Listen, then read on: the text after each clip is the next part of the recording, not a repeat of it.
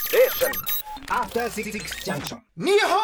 バスケットボールは今応援する理由しかない見なあかんやろかい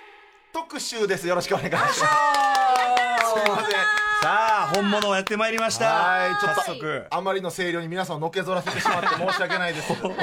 ちょっとね直耳だとねドカン と私ヘヘッドホンでガードしておりました失礼いたしました、はい、早速本物の叫びいただきましたりがとうございます TBS ラジオアフターシックスジャンクションここからは知らないことを知り短時間で自分が変わる体験をお届け特集コーナー「ビヨンドザカルチャー今夜は沖縄在住の正論系 YouTuber セアロガイおじさんの持ち込み企画でございます日本バスケ日本のバスケットボール界の現在そして魅力を日本バスケを見なあかんやろがいと熱く語っていただきますセアロガイおじさんさん改めてよろしくお願いしますはいよろしくお願いしますろしくお願いしまねご無沙汰しておりますははいもう前回もありがとうございまあしりがとうた、ございます明けましておめでとうあございけまましすておめでとうございます前回はじ初めて出させてもらった時本当はい大好評で、あそうですかいろんな方から好評のお声いただいて、これやっぱねあのセアロガイおじさんの番組愛が本当に本物だってことがもう伝わってきましたしあの実はあの改めてあの、はい番組のプッシュ動画みたいのをね作ってそうなんです昨日上げさせていただきまして上げていただいたんですこれ感激ですよす日め比っちゃさん嬉しいですはいよかったです喜んでもらえてちゃんとパートナーのことも触れていただいてるし触れていただいねあの映画本なんとか酒そうこれ最後このこれこのうちどれかに引っかかった人はってね、はいこれ日比さんのことですからそうこれは即アトロクだということでああー恐縮です本当にでもありがとうございますりがとうございます、もうちなみに前回出てんおおむね大好評だったんですけれども、はい、企画プレゼンね11月13日火曜日に、えはーいカルチャートーク出ていただいて企画3つプレゼンいただきましたはいうんまあ、あの沖縄の青森のことをプレゼンしたいということと、まあ、沖縄のご飯をなんか中級者沖縄中級者の方これおすすめだぞというのとあと日本のバスケットボールをおすすめしたいという3つプレゼンさせた中で今日はバスケットボールのお話させていただくということで、はいありがとうご早ざい速まのす。実現と至りましたありがとうございます、えーということでセアロガイおじさんプロフィール日比さんからご紹介お願いします、はいご紹介します奈良県の出身本名は江森康介さんです大学進学のため奈良から沖縄に移り住み在学中に沖縄のお笑い事務所オリジンに所属リップサービスというお笑いコンビを結成されました沖縄のお笑い大会で4連覇するなどの実績を残されますが全く食べられず YouTube を始めますその中で生まれたのがセアロガイおじさん頭に赤いタオル、赤い T シャツ、そして赤いふんどしを着用した YouTuber で、時事ネタや風潮に対し、物申す系の動画を配信配信発信し、今話題となっています。はいということでございますは、はいい本日もこのねあの完全に清掃ではい戦争でいらしていただいております本物季だっていう節外れのふんどしでいやいやお目押し失礼いたしますいえいえとんでもないです風邪ひかないようにしてくださいね。私が人のこと言えません。お具合などいかがですか体のお具合などはいやもう今の日比さんの一言で免疫力が3倍に なる軽く3倍にはなったさんじゃすないがですね 瞬時にあの前回出た時にはい僕が言ったあの日比さんは、うんあの国民の孫であり俺の嫁という、はい勝手なこと言わないでくださいってツイねッタあーのと部か分だけが大不評だったんですけど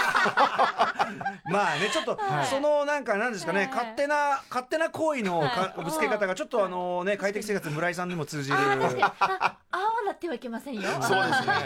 いやでも今日あのシアター一期一会、ええまあ、BGM 流れた時に、はい日比さんがこうリスナーには伝わらない可愛い小躍りをしていたのを見ておう改めていい人を嫁にもらったなと。あれいやいやいや勝手に預けたまずいまずいあれあれまずいまずい預けたつもりまずい感じですあかおら父さねんお父さん私預けてないですよね。うちのちょうちの娘うちの孫困りますからね扱いねはい失礼いたしはまいした、ではい今日ちょっとあのえっと本ちゃんに行く前にですねおはい土産も持ってきていただきましてあそうなんです、はいこれは日比さんがお酒好きということをこれはやっぱり見越してというかこれ何ですかこれはですね、あの、菊のつゆ酒造さんというところが出している、まあ、青森と、あの、シークワーサーを混ぜて、うんで、炭酸で割ったような、まあそういうなんか、あの、カクテルというか、まあ、そういリうキュールものなの的で。なね今こう若い子たちに青森飲んでもらおうということで、うん青森業界の皆さんすごい頑張ってらっしゃってこれせっかくお持ちいただいたはんいで、どうぞどうぞいただいてよろし飲みいですなかがらはい聞いてもらえたらと思いますはい、美味しそうでですね。うん、香りも素敵。うん、さすがシーカーサーですからね。はいああ手ります汗か手汗あ、あかな、あ、私、開けましょうか。あり大丈夫です。ちょっと興奮して手汗がちょっと、あ、きました、ボきリまッしとた、ねすいません。興奮してるんですか。はい、テンション上がっちゃってちょっと。はいはあ、こういうのでも、シークワーサーのカクテル、これもちろん沖縄限定のものなんですもんね。あこちらでもどっかのお店で販売してるかもしれないんですけどあそうなんですねじゃあ、いただきます。はいどうぞすいません、はいいよろしくお願いしますただきます。あ、いい香り。どうですうかん、爽やか。ううんん、全然、全然、飲みやすい。うん。まあ、しっかり青森のうん香りもしながら、香りもしますけど爽やかな香りで、確かはにい、青森いい香りお縁を立ちました日比さんわうんあわあ最高ですうんシュワシュワとシークワーサー爽やか爽やかに飲めるということで、これあのスカッとすあの冷やして夏場なんかもね相当良さそうですねそうですねいこれねいですねはい、うん、じゃああのこれをちょっとねちょびちょびといただきながら、はいえー特集を進めていきたいと思います、はい本日日本のバスケットボール特集ということですがはい、そうなんですよ、まあ、日本のバスケットボール、まあ、未だかつてないほどの盛り上がりを見せておりまして、うんでうんもそれだけじゃなくてですね、はい昨今のうん日本の社会情勢、ほうほまたエンタメの潮流、うんそういったものが今、もうバスケットボールの競技性とすべてマッチングしておりまして、バスケの競技性そう、ほーがもう、今、見る理由しか本当にないんですよ。見ない理由がないというよりは見るし理由しかないだろう理由しかないだとなっるてほどバスケアメリカとかですよねそうそれなのもちにろんね日本今ますもう日本のバスケが世界をざわつかせているところなんですあよ。そうですかはっきり言ってこれ知らないというのははい勉強不足と言ってまあ差し支えないのではないでしょうこれかははい確かにちょっとちょっと我々もね、はい確かにちょっとそしりを受け受けても、いいですかお二人ねはちょっとスポーツ弱いですよあ大丈夫ですかやばいスポー私ツスポーツニュース一応読んでる毎週や読っんでてはいんですよるんですこの番組どんどんもうスポーツもの風も吹かせていこうでとも私は、はい確かに弱いフィールドでございますので、ぜひちょっと教えをよろしくお願いいたしまおす願いしますいただきたいと思いますということで早速いきましょうまずは日本のバスケの歴史すいませんいやいいです声量僕調い整つしもますねいつもの声量いいですいいですはいはいやりごづら本いでしょご本人がちょっと笑っちゃうって自いう分自分でびっくりした 自分の大声にあの第6スタジオだかはいらあの表のあの さあの海のあそこのね響きが違うからそうだからすぐ反発してきちゃう からすびっくりした毎回お二人もビクッとされるんで僕の方で調整しますいませんすいま日せん本のバスケの歴史知らなあかんやろかいはいということでね知らんわいって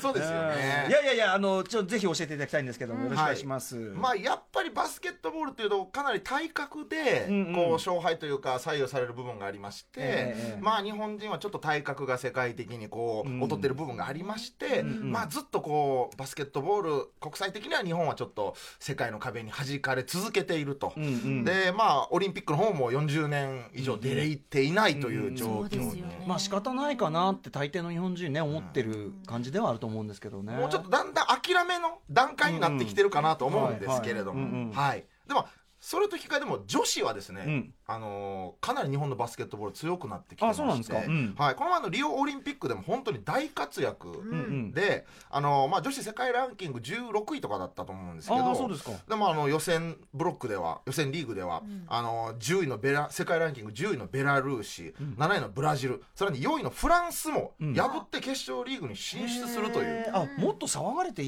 い活躍だったんですねこれねそうですね、うんまあ、かなりでもこれでもバスケットにしたら騒がれてた方だとは思うんですけあーどなるほでもど女子がこれだけ活躍していたら、うんはい男子は体格の面はもう言い訳にはできないんではないかとやっぱりそれはあれですか女子選手もその海外選手と比べるとやっぱり明確に体格差はある明確ですね、うんうんうんでもやっぱスピードと、うんまあ、この戦術でうんうんうんこう勝ち進んでいったというところを見て、それはでも応援しがいがありますねやっぱりねそうなんですまたこの大きな相手を倒していくという爽快感もまたあったりしたんですけれども。ねはいまあ、男子はやっぱちょっともっと頑張りたいよねというよううなんうんうんうん話になっていましうんうんうてんそしてまああのこれはまあニュースにもなったんでご存知の方多いと思うんですけれども、はいまあ、バスケットボールあの NBL という社会人リーグと、うんあと BJ リーグというプロリーグがうん2つあって、はいでこれがあの一昨年かなあのうん統合したんですよね。うんうんであの B リーグというものが発足したとうんい B リうーグはいタイムで今すごく盛り上がっているんですけなるど、ほどはいまあ、そこなかなか統合するの紆余曲折あって確かに難しいですよね全然違うというか、うんうん同じバスケでもやっぱり違うっていうもので差別化してたものですもんね、そうなんですうんうよん。でまあなんならもうこの統合しないとうん日本のバスケは国際試合出さないよみたいな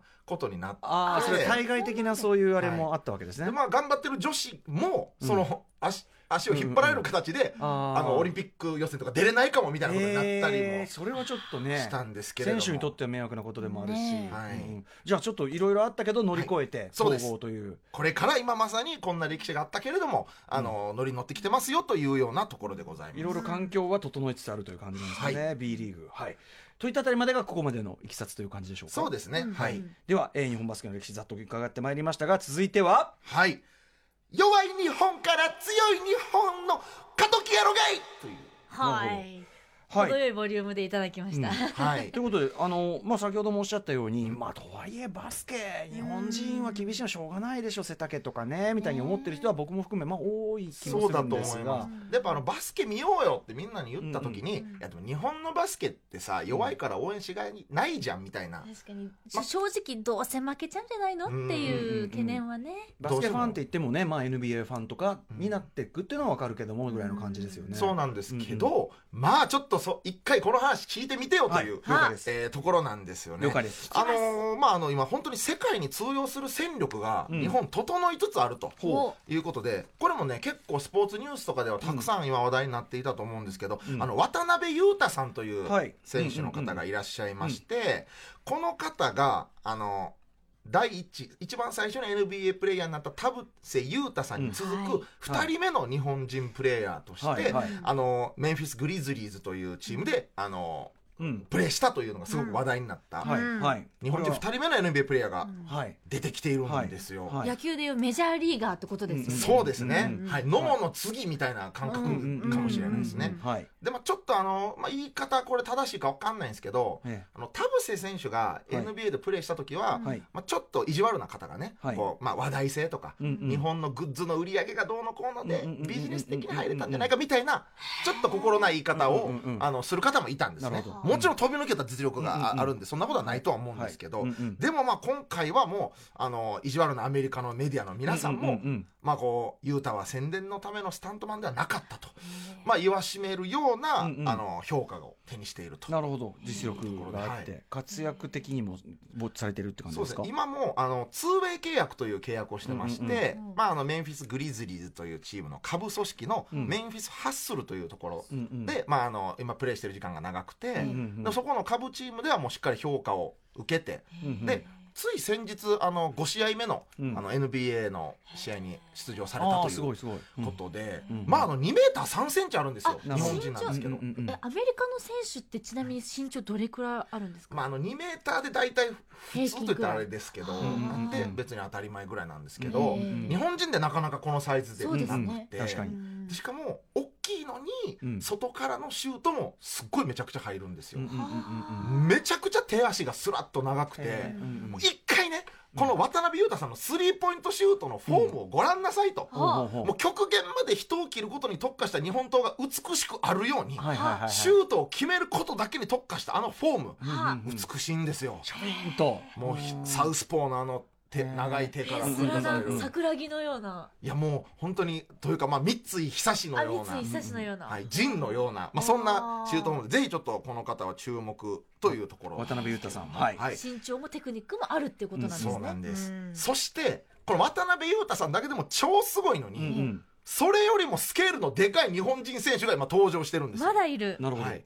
八村塁という選手がうんいうんまして、はいまあ、この方はあのベナン人をお父さんに持つハーフの方なんですけれども、うんうんまあ、でもこう生まれも育ちも日本で、うんうんあの明星高校というところで、まあ、日本ですごく大活躍してたんですけど、うんうんまあ、大学あ国際試合ですごい活躍してたんで、うんうんいろんなアメリカの、うんもういわゆる一番上の,、うんあのリーグから奨学金付きのお誘いをいっぱいもらうような、うんうんうんそんななかなか日本の高校バスケットボール界うんうんうんうんにそういう存在って今までいなかったんですけれども、ないですよねそういう評価を受けてあの超名門のゴンザガ大学という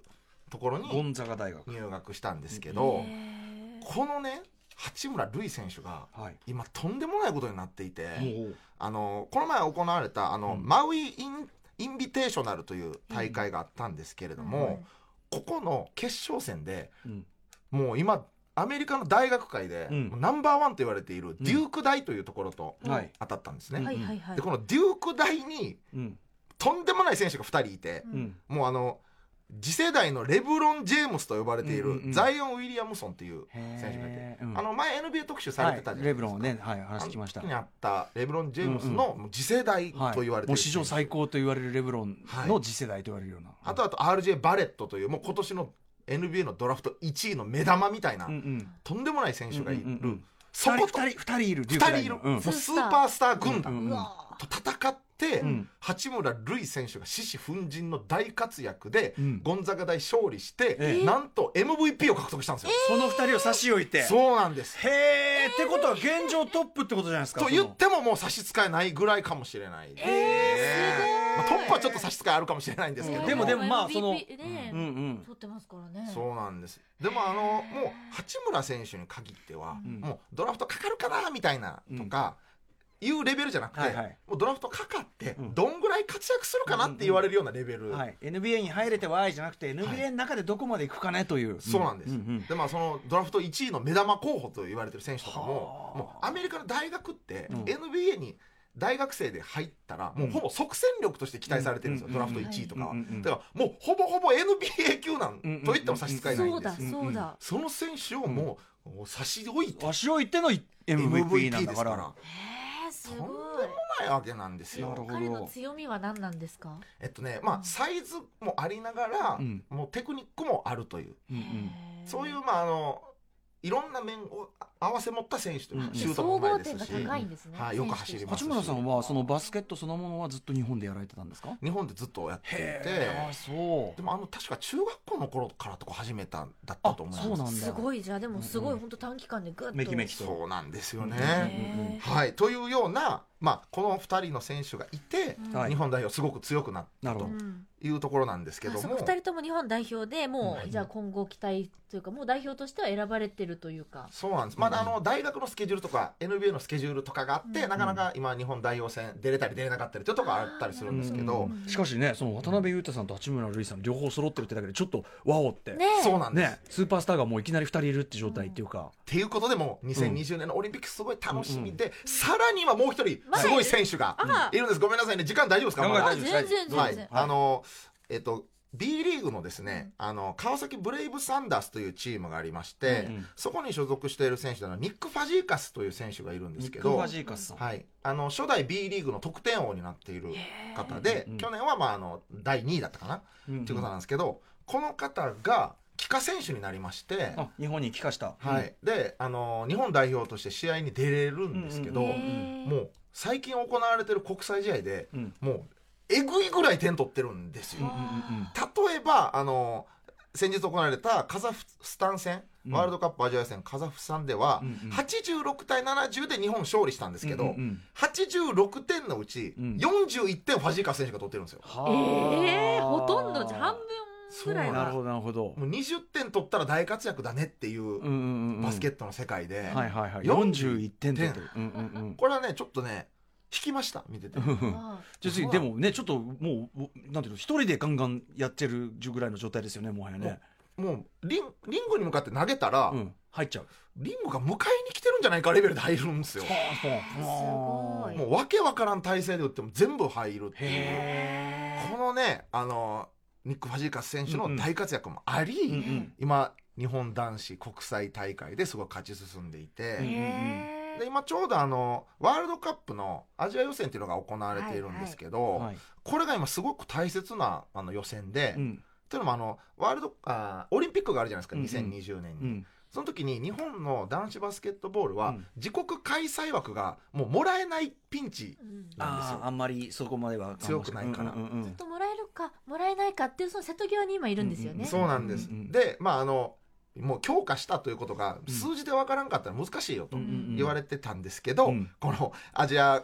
あえー予選が始まって、はいなんと4連敗しちゃうんですよ四連敗日本が、うんうんうんうんでもう諦めムードうんやっと B リーグ始まって、うん日本バスケ盛り上がってんのに、うんうんここでオリンピック出れんかったらもう確かにね出れると出れんではここで出れると出れんでは東京オリンピックで自国でねね出れると出れんで本当に違うっていうので、うんうんうん絶望感だったんですけえど、はいここでニック・ファジーカス選手、うん八村塁選手、はいお大活躍で、はい今なんと4連敗から破竹の6連勝をしてまして。へえすごいじゃないかんか極端だなそうなんですよ、うんでもう、あのーこのフィバーという世界のバスケットボールのうんうんところも、あもう日本強くなってるねと、うんうんうんこれも自国開催をかけてもいいんじゃないっていう発言を引き出したぐらいなるほど今も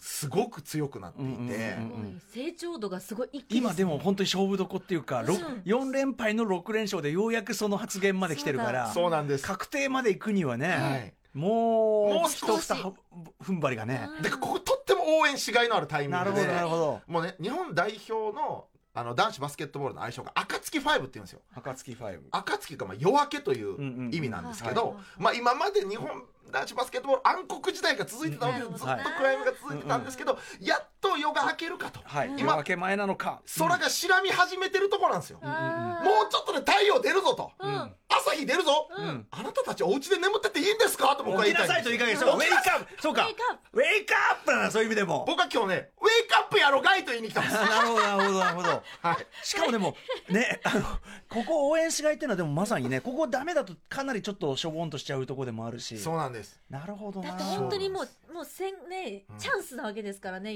もう一度も来ないですよ、もうしばらく来ないですよ、東京オリンピこッのク。な波というのはねうんもう来ないからワールドカップアジア予選今まだはいるやっておりますうんうんうんはいいつ頃までずっとやってるんですかこれはえっとちょっとごめんなさいいつ頃まだしっかりスケジュールわかんないですけまあまだしでもしばらどく結構長くずっと予選がこうずっと続くんですよね。そうなんですそういなろんんでなすとここれだからろスで。スポーツニュースとかでうんちょっとやってる時とか、うまあんそのタイミングでこうちょっと注目したくなりますねでもね、うんそう聞いたらね、うんもうそんな大事な状態だったのかそうなんですもう本当になんか今応援、えーして楽しいところなんで、うんちょっとぜひチェックして国際試合見ていただけたらなと思います、うんあとやっぱ分かりやすいそういうスター選手っていうそかうキャラクターがねいるっていうのも今うのん解説でとっても見どころのやっぱ取っかかりとしてすごく分かりやすいんでそのフォーム見てみたいですよね、その美しいフォーム、うん渡辺雄太選手のですよもシャうフィーンってあいうのフォームで白飯何杯でもいけます よ本当に「わ持ってこい!」っつって明太呼吸の明太呼明吸太の呼吸の。あー明太呼吸の明太はいご飯が進むくんであると進いみうますよ、ことなんですはね。い、あんまこんな適当なこと言わん方がいいいやいやいやいやでもででも分かりますよいやでもご飯持ってこいはね分かりますから。はいはい。さあといったあたりで現在ね、まあ、非常にあのだんだんその強い選手も増えてきたし、はいあの日本といえば弱いでちょっと決めつけの時期は終わったという終わった。そうなんです夜明け前であるよという、よはいもしくは夜明け時期であるという、えーそのお話伺いました続きましてはい今の日本に最もマッチするのはあバスケやろがい言わせてくださいさいただきましたということではい、まあいろいろ条件整ってきつつあるというのは分かったんですけどはい、これどういうことですか、これちょっとね、うん今の日本情勢とバスケって言われてもピンとこない方いると思うんですよ全然ねピンとこない。あのまあでもこれ本当考えれば考えるほどやっぱそうなんですね、うんうん例えばまああの今日本ですごい人気あるスポーツといえば、はい、やっぱ野球野球かサッカー、っっていうところじゃないですか、うんうんうんでも今後バスケが人気を集めるんじゃないかと言われてる理由がありまして、はい、まず1個今日本少子化なんですようんあーなるほどこれによって何が起きてるかというと、うんうんうんうんあの少年野球とか、うん少年サッカーのチームがあの人が集まらなくなって、確かにあねの大人数の競技がなかなか成立しなくなっていると、いや9人集めて11人集めて自体がしかも対戦も必要だから倍必要ですからね、うん子供サッカーだったら22人集まらないとうんゲーム形式ができない、普段から練習もできないってことですもんね。そうなんですあーだからちょっと今からあの野球サッカーはちょっと頑張らないとなっていう時期だと思うんですけれども、逆にねそういう意味でね環境的に、はいで人数が少ない方がじゃあ有利になってきてるとそうなんですだからまああの個人競技の人口が増えているということで、あーまあ、最近なんかテニスとかは大い坂なおみ選手もね、はい活躍してますし、あとバドミントンとうんあか、ーバドミントン日本強いですからね。もうすごい強くなってきてるじゃないですか、うんうんうんうんこれもそういった影響があるんじゃないかと、個人競技寄りのものというか、はいが優秀になってきてるというなるほどねまあ、もちろんこの個人競技をお子さんがやって身につくところもあるとは思うんですけど、うんうんうんやっぱチームプレーというか、うんうんうんこう団体競技をやって身につくものもあるじゃないですか。なるほうんど。うんだから団体競技させたいと、うんうんでという少年親御さんの需要もやっぱ強い相変わらずあったとうんうんしたらなんですけど、うんうんやっぱまあ少人数で成立するバスケットボールが今後なるほど強くなっていくんじゃ少ないだろう人かな数でありなおかつチームでもあるとそうなんですバスケはちなみに5人っていう5人で、うん10人いればもうゲーム形式の練習ができる、試合が成立するということで、うんうんうん今後あのバスケットボールが日本のスポーツの主役に躍り出る可能性があるぞとあーこれあの堀江門さんが言ってたんで間違いないと思います、オリエモンが言ってるんならこれはもうほぼほぼこれいけるやはろがい。わけのわからんふんどし男が言い始めたことではありませんのでしっかりしたソースがいやソースがっていうか 孫孫引きっていうかすいませんでもいやいやいやなるほどねでも、あはのい理屈でねあの論理としてはすごいわかりますね、うんうんだって少子化だってもうどうしようもなくなっちゃう人数いないんだからしょうがないもんね、そうなんです、うんまあ、今後なんとかこの少子化の部分が回復しない限りはうんこういうバスケの人気をまたまあ、ちょっと複雑なところではあるんですけれどなるもほ、どうんはい、っていうところなんですよねう。んまずは少子化の影響一つもう一つは、はいあとまあスピード感のある試合展開がバスケットすごい特徴なんですようんね。早い動きも早いしもポうンポンポンポン点入って、ね、点が入りも展開が早といにしかくすぐわーわーってうんうんうんはいうんでもあの現代人って今すごい忙しいじゃないですうか。ん上にもうありとあらゆるエンタメが登場してて、うんもうどれから手つけていいかわかんないっていうも状う態ですそうね本当にそう最近高校生の子に会う機会があって何ね流行ってるのって言ったら、いや特にいろんなものが流行ってますって言われて、うんやっぱりそういう時代なんだなって、うんうんうんうんもう本当に多様化してますよね、そうなんですよね、うんしかも今 TikTok なんてうんいうものは TikTok みんなやってる、 15秒ではい1個の動画を作っていあ早いよ、上げるもわうけですから YouTuber も大変だっていう大ね変なんですもう,、うんうん大もうもうその秒単位でうんうんもうパンパンパンパンいろんなものにうんうんこう変興えら味がれちゃ変うかわらっていくか変だ、らうんうんスワイプスワイプで、やっぱもうねあのスピード感とかうんすごい展開が目まぐるしくないと、うんうんやっぱりなかなかこうしっかり腰を据えて見れない体にうん我々なってきとるんだと、なるほどいうところでバスケットボールなんバですスけケど、うんまあ、あの昔は20分20分の前後半だったんですけど、うんうん今は10分の4クォーター制ということで、うんうんまあ、あの他のスポーツと比べても、うんうんまあ、一つの区切りが短尺ではあ区切られているとえこれ短めに10分半分にそのくあの20分のそれとなったのはいつなんですかこれえー、とぼもう僕が高校生になるちょっと前ぐらいなんで、うんうんうんもう10年以上前にはそうなっていて、なるほどスピードアップうんはい、でその頃からもさらにねあのいろいろとスピードアップしていて、うんうんもうルールがとにかく細かいんですよ秒数の、うんうん例えば24秒以内に攻めなければいけないとかそうだそうだそうだあと8秒以内にコートの真ん中より先にボールを進めないといけないとかあーあとフリースロー5秒以内に打ちなさいよとか、うんうんうんうん3秒以上その台形の中いっちゃダメよとか、うんうんうんうんもう細かすぎるぐらいうんはい秒数があの、うんうん指定されていてとにかくボールを持ったまま、うんこうなんていうかな守りに徹するはいことができないようなそうなんですルールになってると。はい、うんうんあじゃあ常にもうボールが動き回ってるっていうええ様子が見られるわけですよね、観そう客なんですしかもそのねずっとこっちの自陣なんていうかな敵ずっと抑えることも許されない許されないんです持ってかなきゃいけないっていうのがあるわけですね。はいでまたあのタイムアウトとかハーフタイムショーとか、うんうんそのタイムアウトなんかも何十秒の世界なんですけど、うんうん入った瞬間チアダンサーがバーって来てうんうん踊るんですよ、うんうんうんだからもう目を離す時間がないといなうるかほどなるほどいなやるバほどなるスほケど。の会場すっごい華やかですよね、うんうんうんうんですよ、もう踊ったり、うんうんこっちにプレゼントの T シャツ投げたり、投げたり、うんうん忙しくて、うん光がわーってなったり、はいエンタメ要素があのそれこそねこの間ライブディレクトで DJ シンクった DJ セックス山口さん、セクヤマさんセクヤマさんも B リーグで DJ してるっていうのはそういうだから要するにいろんなエンタメ要素も足してるってことですもんそうね。なんですよね、うんうんうんだからすごいこのあの飽きさせないということで、うんうんうんあの今のなんか飽きがちな、うん長いこと腰据えて見てらんないよっていう皆さんでも最後まであの楽しく見られるんではないだろうかと。なるほどねお。ーまあでもそれは本当にあのスピーディーなっていうのはねバスケのやっぱ特徴ですもんね。うんはいうんやっぱあのあんまややこしいことも考えたくないじゃないですか。だからも野球とかってルールが難しくってちょっとっていうう、初心者には入りづらいとかあるじゃないですか。えー結構聞きますよね、うんやっぱり、うんそれも一から説明しようとするとなかなか難しいものがありますねちょっ確とかねにね。こう日々の生活の不安、うん。将来へのうん葛藤、うん皆さん抱えてる中ええで、えええ一個スポーツのルールを覚えろって言われても、うんそんな余裕ないわってなると思うんですえよ。なるほど。はい。そこはやっぱやっぱねあの基本的にはそのボあそこのバスケットに入れるというねそうシなんでンすプルさもありますもうから。これだけでいいんです覚えといたらいいルール、うんあの網付きの輪っかに玉入れたやつが偉いもうこれだけ、あなる覚えほとどいたらいいの、入ったの入らないのみたいなのもないですもんね入ったか入らないかはもう、ねそう、明白だからね。うんうんあのもうちょっとふ踏み込んで覚えれるなら遠くから決めたやつはもっと偉い、うんうん直接入れたやつはかっこいいし偉いっていう偉いこれだけで覚えてたら、なるほどそれだけ覚えてればもうスリ試ー合ポ見イにント行っとてダンもクの。はい楽しめると、うんもう全然楽しいですはい、あーというあたりでまあ非常に現代にフィットしてると。はいうん。それともアメリカとかでもねそういう全く同じ事情でしょうね。うん、だとね思スタイいまリッシすュなスポーツになってるのは見ね。やすい分かりやすい派手な部分が分かりやすいというね、はういんうんうんはいそして、はいあとまああの女子人気がすごく高いんですよね、うへん、ーでもまあ例えば野球サッカーってもちろん女子野球女子サッカーあるんですが、うん女子バスケよりは人口が少ないんですよ、うんうんうんうんだからそもそもバスケやったことあるっていう女子がすごく多いバスケ女子が多い、へえやっぱこうあの女性が集まる場所にはうん男ってどうしても集まってしまいがちじゃないですかうん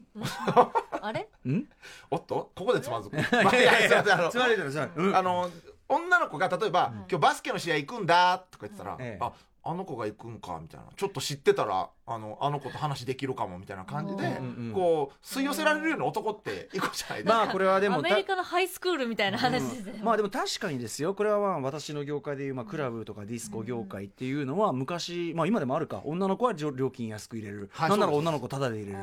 ーねで女の子がいるところには男は来るからうんいいんだっていう、そうこなのんだ理屈はどこのまあこういう業界ありますからねこう相席屋理論と言いますか。あ確かに相席屋もそうだあー確かにそうだそうねはいおっしゃる通りなぜかね女子だけ安くなってんですよね、ねね、でまあ女性が来たらやっぱ男はどうしても行ってしまうという。ここれはそのいいとか悪いとかじゃなくてね、はいその商売する人とかはやっぱその現実をベースに商売されますかまら、あビジネスとしてってことですね、うんはいでもやっぱあのこうこういったまあ潜在的にバスケ女子が多いだけではなく、やっぱあのファッション性がすごい優れてるんですよねそうそうバスケットボールって、うんこのファッションだけすごく真似する方もまあ、たくさんバスケファッションね特に昔、あーまあ、冗談時代なんかもねめちゃめちゃ流行ったりしましたけど、まあ、ていうかバスケシューズは普通にね、うんかっこいいですし普通に履いてるじゃないですか、うんかねっこいいうん、っていうのもあるしでまあ要はまあインスタ映えもはあするわけですね今バスケ時のな要素がいっぱいあるってことですねそういうことなんですあーしかしその女性競技人口が圧倒ね多いっていうのはそれはちょっとあ意外言われてみる見ないと分かんなかったことですね、これね。そうなんですよね、うん多くて、うん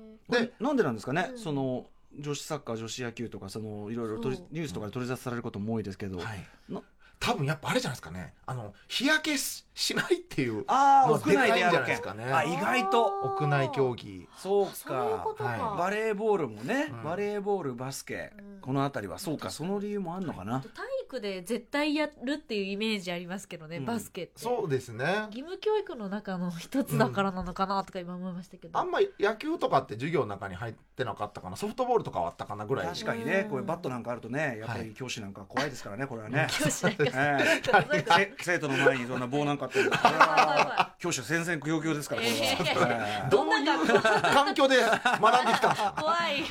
巣鴨なんですけどね。プリズンはいはい、なるほどね。 でうんまああのまあ、室内競技で言えば例えば、まあ、あの観戦しに行くときに、うんこう野外と屋内だと、うん屋内の方がやっぱ女性が嬉しい点がいっぱいあって、うんうんうん例えば、うん風吹かないじゃないですかうんうんだから髪型乱れない。うん、確かに。夏あ暑くても、うん外だったら汗かいてメイクが落ちちゃう、うんうんが室内競技だと、うんもう空調が効いてるから、ん汗かかずにメイクも落ちない、うんうんへえそういうことか逆に実際冬、うん冬はうん女性って冷えがちじゃないですか、ええ外。で手足がこう、うんうん凍えちゃうのもしんどいじゃないですうか、んうんでも室内競技だと 空調が効まいあてでるもから、男女ともにそれはねあったかい方がまあありがたいですよね野球場、結構、ナイターとか普通に寒いからね、寒いめいちゃやめちゃ。本当寒いですよ、うん。そうなんですよ前横浜球場にちょっと友達連れられて行ったらもう寒くて寒くてとてもじゃないけどもうビール飲んでねイエーイとか言ったけどビールなんか飲んでないのよそう手が震え寒いっつそっうてそう手が震えちゃって、そううねん熱燗ガールがいたら頼みたいぐらいの寒い時ありますもんねうんねなるほどねだからそういう意味でも見やすいという環境も整ってるしみたいなことなんですかね女子選手もかっこいいってのありますよね渡嘉敷さんとああかもうイケメンですよねかっこいいです女だ性からが女子から見て女子の選手がかっこいいっていう選手もいっぱいいるのでまあそういう意味でもやっぱり女子の人気が高いというのはあでるなのかななおかっていつう女子バスケは実力的にもあもあるしう強いですうんだから女子バスケももちろんあの見ていただきたいとうんいうところではあるんですけれども、うんうんまああの B リーグ男子の今のプロバスケットボール、B リーグのなかなかこう見るきっかけとかとっつきにくかったりもするじゃないですか、うんはいはいとはいえ、ええまずちょっとどイこケメンどこで見れんのって、うんうん、あそうですねいろんなあの確かにどこで見られるか、もう各地域例えば東京だったら2チームぐらいああるし、ん B1 で言えば、うんうんなんかあの地元の体育館で結構やってたりするんですあよそうなんですか、お隣の県でやってたりもするんで、うんうんまあ、B リーグのサイトでスケジュール見れるんで、うんまあ、見ていただきたいんですけど、はいまず見たいというモチベーションが湧かないと、うんそうスケジュール調べる気にもならないじゃなまあまあいそれではすそうかだ、うんうんだからねもうまずはイケメン選手の顔を検索してもらいたいんですねなるほいどるんですイケメンが、うんほううんほうんういるおすすめイケメン選手、はいまずあの田中大輝さんというはこのプリンスと呼ばれている方がいまして田中大輝さん田中大輝さん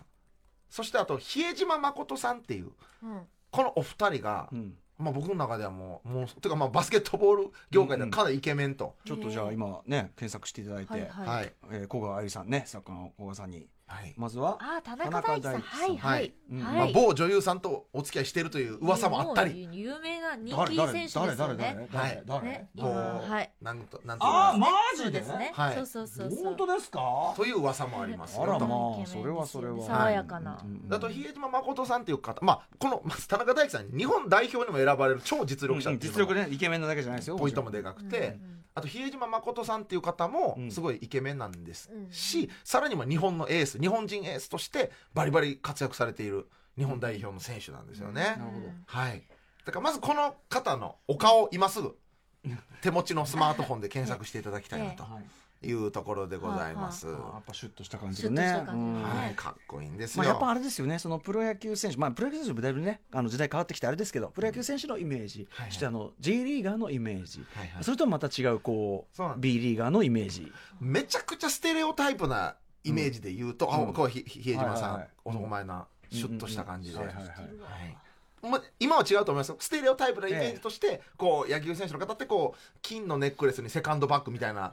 ところちょっとあったんじゃないですか、そうです、あのこれ、僕たちの番組ごして金村さんなんかもう完全にそのスタイルだったんですよ はいでまあ、古き良きそのスタイルを受け継いでる方もいらっしゃると思いますし、はい、あでと僕あとまた同じ番組でご一緒してる前園さん、はいこれまさに J リーガーイメージ、はいね、象徴するようこな、うなんとかこんがりしすぎているお肌とかまあ、イタリアアンな感じというのかイタリアなンそうですやねっぱりこうなんというか奔放さが前面に出ている形、うんその多分中間ぐらいにいるのではないだろうかと。うん、でもやっぱりバスケですからやっぱり今時のこうカジュアルな、ねはいあの若者の感じもありつつみたいなねそうなんですよ。ねはい、うんということで、まあ、あの女性の方一旦ちょっとこれ見ていただくところから入ってもいいんじゃないだろうかと、えーいうようなところで、うん女性が集まりますよきっとと うん女性の中でバスケが話題になりますよとは男たちうん今から勉強しといた方がええんちゃうやろかとうんうんいあうえモテるためにそそうですそっあ憧れのあの子と話を合わせるたっめちにまあまあねそういでう利も用の角度でもさ、そのやっぱり例えばほらプロレスとかもその女性人気が盛り上がったうんというところで、そのやっぱりそのねもうもう一回盛り上が盛り返したりとかさ、うんあるから意外とこれバカにならない論法だと思いますよ、うんやっぱりあのちゃんとアンテナ張っててあのでじなんていうの行動力がしっかりあの女性の方ですからいろんいろんないろんな興行とかちゃんと来たりするのは女性が多かったりとかってあると思いまフすんッでトワーク軽いですもんね女性ってやっぱり。あはーい行動力がねそうなんですうんだからまあこう今いろんな角度からアアプローチしているんですよね。はい、ということでだから、いまあ今の時代に合ってるっていうのは、まあ、はいそういうそういうことなん要で素すということですかね少少子化が進んでいるということと、まあ、スピーディーであるということと、はい女子人気が高い高いたこれからさらに高まる可可能性がある来るとうんそうなんです。あ思いますーへというあたりちょっとじゃあメッセージもご紹介しようかなあありがとうございますはえっ、とね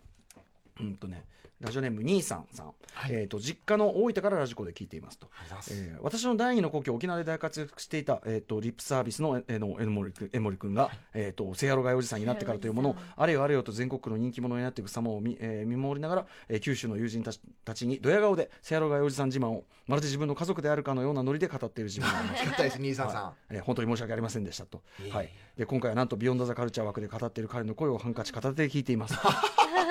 涙、えーもうバスケの話の中身があまり思い出せないくらいハラハラドキドキしながら感激しておりますそうですか。おおおさんお応援のあれでございましたバスケのことはあんま関係なかったいやとうございます。ありがとうございーます。はいまあ、といったあたりでそのあの日本バスケの話ですけど、はいうん、そうなんですといことうんだからまあこれだけいろんな要素が揃っていたら、きっとこれからもバスケカルチャーは日本に浸透していくだろうと。もっともっとねいいと思います。うんだからね、皆さんもぜひこれをきっかけに見ていただけたら嬉しいですし、まずあの B リーグのアカウントをフォローしてもらったら、うん毎週この試合の中でとっても良かったプレー、ベスト5みたいなのを短い動画で見れたりするんですよ。あそれすごいですねまずそこから入ってもいいかもしれないです。ツイッターですかツイッターはい。おうんーで、ひいきのチームあったら、見つけたらマジで楽しくて、へー僕、琉球ゴールデンキングスっていうチーム大好きえで、えもうこのゴーディ君っていうステッキャラのステッカーもパソコンに貼ってるんですけそどれキャラクターですかうんはい、また今シーズンはちょっと怪我人が多くて苦しい試合なんですけれども、またこれもね、か感動しながらうん、こう、頑張ってるとこ見ながらやるの、たまらなく楽しんで、んはい、もう、あ、ごめんなさいね、あの、熱がすごすぎて、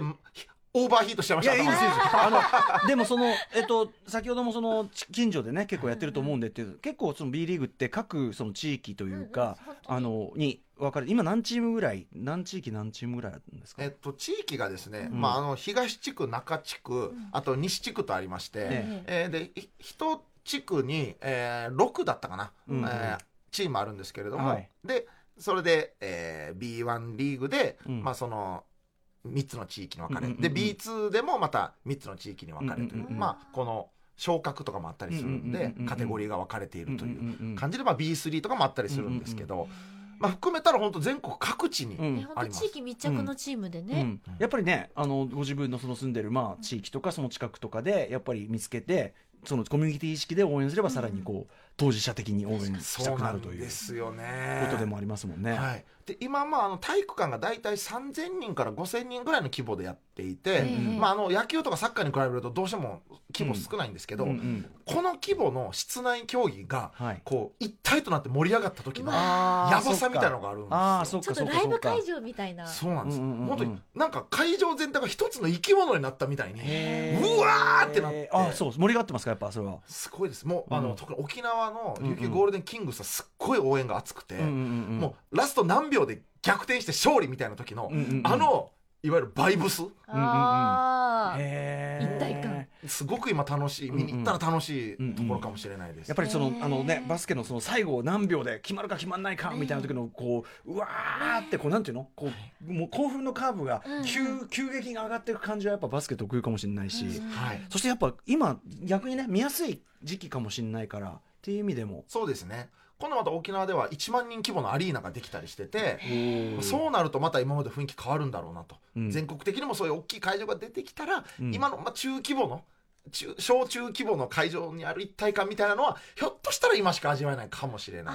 あーですなねる先ほどからおっしゃってる今過渡期だし、応援し時だし、まあ、というか天下を明けめというかね、うんうん本当東京オリンピックってことに関して言えば、はいうん、という意味でまさにい今っていうこそうとながんですあるんですね。旬なんでぜひちょっとこのタイミングでうんうんこの特集をプレゼンさせていただきました、うん、でもあのこの特集聞く前と後とじゃやっぱりその気に指導はもう断然違うと思いますよ、いやありがとうございます、うんもはいということで、ええまずまずちょっと自分家の近くにそういうのあるのかなっていうあたりをねはい、あのキッチン B リーグだとたあれどこだっけなあの結構ラッパーがはいテーマ曲書いてそうたりそとうそかうさ、今ツイッター私 B リーグのアカウント見ましたけども、うんうん早速ほら DJ スタイルのこういうう、うんうんうん映像が載ってたりとか、はいはいはいもう特にかっこいいですねやっぱりシュートのところが本当に映える映像がたくさん載ってるの見てるだけでも楽しいし、うんでもあのバスケットライブっていう、まあ、動画配信サービスもありまして、であのこれだったら、まあ、あの直接見に行けなくてもうん試合見れたりするんですよ。バスケットライブ、はいうんでまああのあちょっとこれ今ちょっとしっかり調べてなかったな、あのえー、ヤフーのプレミア会員だったかな、ええ入ってたりとか、うんまああのキャリアによってあの、うんえー無料で見れたりもしたと思うんで、まあまあ調べて各自そうねですそうですバスケットライブ調べていただバいスケッてトライブ調べてみてください。うん当時は試合い、直接見ることもできるしでもそのツイッターのねその見どころをき、うんあのなんていうかなあのスポいッいトラとイこト当てる取りってうんいう感じの、それもすごく便利な機能だと思いますし、ええええはいはいということで、はいちょっとまとめの方向に行きますがはいはいということで今このタイミングで、うんぜひということですねバスケットを見なあかんやろかいはいいいただきましたいただきました といったあたりでいや見事ありがとうございますいやいやありがとうございます、はいすい第ま一せんもう特集ありがとうございます。えー、セアロガイおじさん、えー、まずはまあユーチューバーとしてまず YouTube チャンネル見ていただきたいということあですね。そうなんですそうなんですははいい、でまあ、昨日あのねこのアトロクの紹介動画を、はい本当にありがとうございとまんでもないす。すいませんももうなんかいやなんか本当になんかありがたいです。ういやもうもうもうもうなかなか大変だと思うのにドローン飛ばしていやいやいやいやねあれやるのも、うん、でも愛を込めてがっつりやらせてもらったんですけど、はいやっぱちょっとアトロクだけっていうとちょっとなんかうんあの、なんかひひいき目がすごいなと思ったんでなるほど。もうあのん日本のラジオ全体を、うん。あのみんな聞こうぜという動画を作ったのでおこれはだ今日さ B リーグの応援こんだけしていただいたじゃないですか、うん今度はこちらのラジオの応援もしていただいてるわけですよどんこちらが僕自身もあのラジオ出たりするんで大好きで、聞くのも喋るのも大好きなんで、はい今ちょっとこのタイミングええでアップしたいと思い今ます、あ今今今たった今ちょっと押してあはいポチッと押すとはい、えー、と YouTube の方で今公開しまして、おそして、えー、Twitter の方でも今僕、えー、上げましたので世良川おじさんでどちらかで検索して、はいこれ聞いてる方は漏れなく皆さんラジオ好きだと思うんで、ええこうもっとラジオ業界を盛り上げるためにこう拡散してくれたらいいんではないだろうかと今今上がったかまた今はい今あアップ中 Twitter は今アップされている途中という感じですかね今今最新だとね今のところまだ「アフターシックスジャンクション」の魅力にっていうところはねはいうん公開まああの少なくともこの番組が終わるとこにはもはういアップされてると思いますんで、わあぜひ見ていただけたらと思います、やっぱありがとうござもいまうすせいやでもうせいやろがいおじさんになりま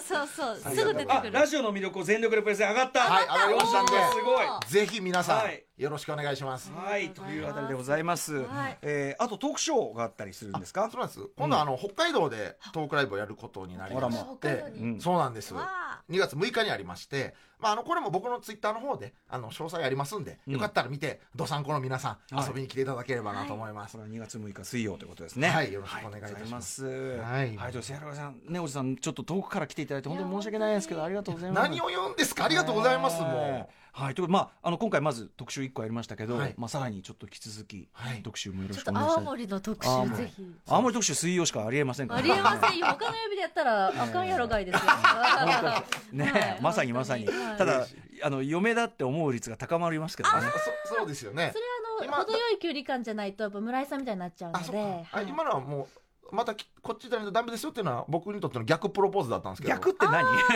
えっとそれ逆っては何勘違いやろがいですね。あいやはい勘違いやろがいあれですねやろがいを使いこなしていただいて、あありりががととううございます。ははいい、今後ともよろしくお願いします。はいよろしくお願いしますはい、ということで、えー今夜はセオラガおじさんによる日本バスケ特集でした。ありがとうございました。ありがとうございはそして、い、明日のこの時間は天才ビートビートメーカー。J ・ディラと彼の DNA を受け継ぐ最先端ブラックミュージック特集です。はい、そしてこの後、来週水曜1月23日のメニュー紹介しておきましょう。 After Six Junction.